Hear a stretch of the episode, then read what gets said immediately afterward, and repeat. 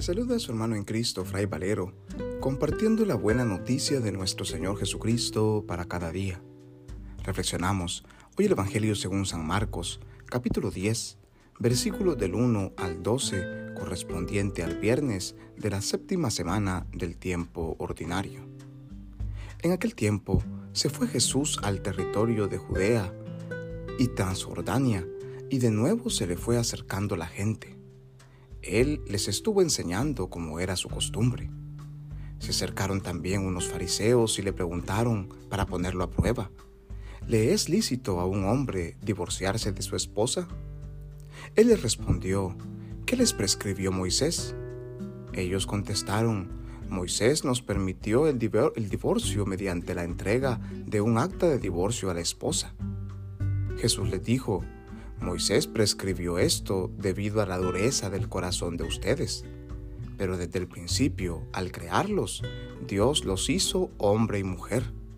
Por eso dejará el hombre a su padre y a su madre y se unirá a su esposa, y serán los dos una sola cosa.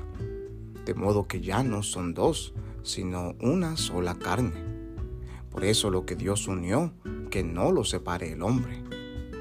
Ya en casa los discípulos le volvieron a preguntar sobre el asunto.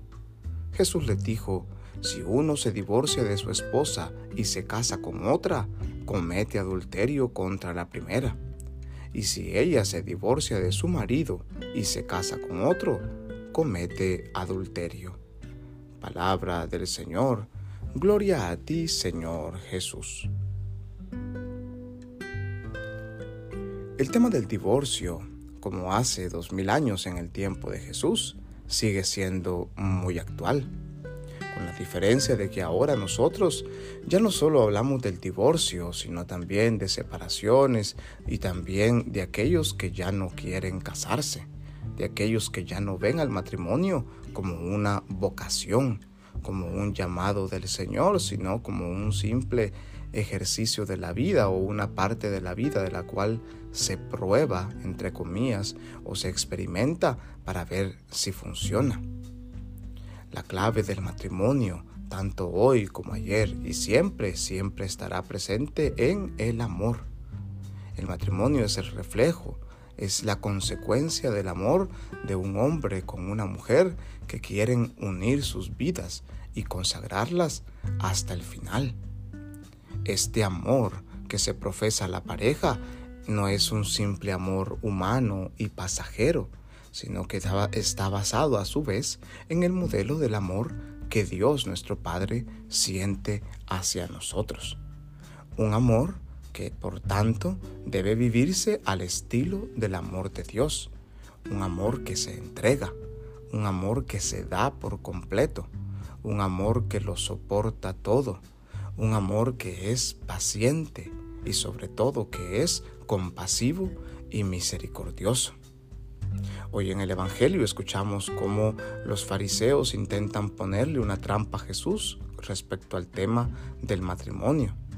Sin embargo, Jesús continúa su camino evangelizador enseñando en todas partes. Y ahora, frente a esta pregunta sobre la ley del matrimonio, Jesús nos recuerda que la ley está bien, cumplirla es necesario. Sin embargo, es necesario también volver a los orígenes de la ley, al significado primero de estas. Frente al tema del repudio que Moisés aprobaba, Jesús dirá, hay que ver más atrás. ¿Por qué Moisés aprobó ese tema del repudio o del divorcio? Y Jesús dirá, para Dios, desde el Génesis, lo que Dios ha unido no tiene por qué separarlo el hombre.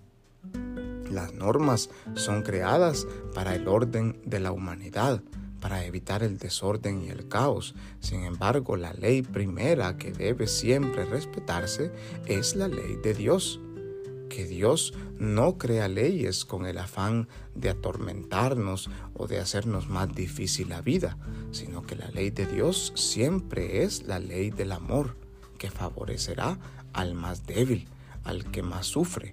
Es la ley del que ama a todos por igual.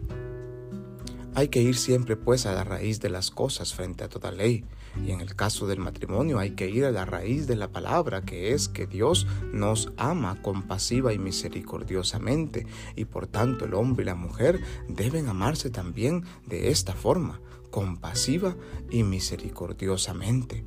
Por tanto, al celebrar el sacramento del matrimonio, nosotros o las parejas que se casan prometen vivir juntos en la salud y en la enfermedad, en la prosperidad y en la pobreza, en la fidelidad y recibir de Dios los hijos que Él quiera regalarles. Ese es el modelo del amor de Dios, el modelo del amor que da vida, el modelo de aquel que no piensa únicamente en sí mismo, egoístamente, sino que se da tanto por completo que piensa en el bienestar de los demás.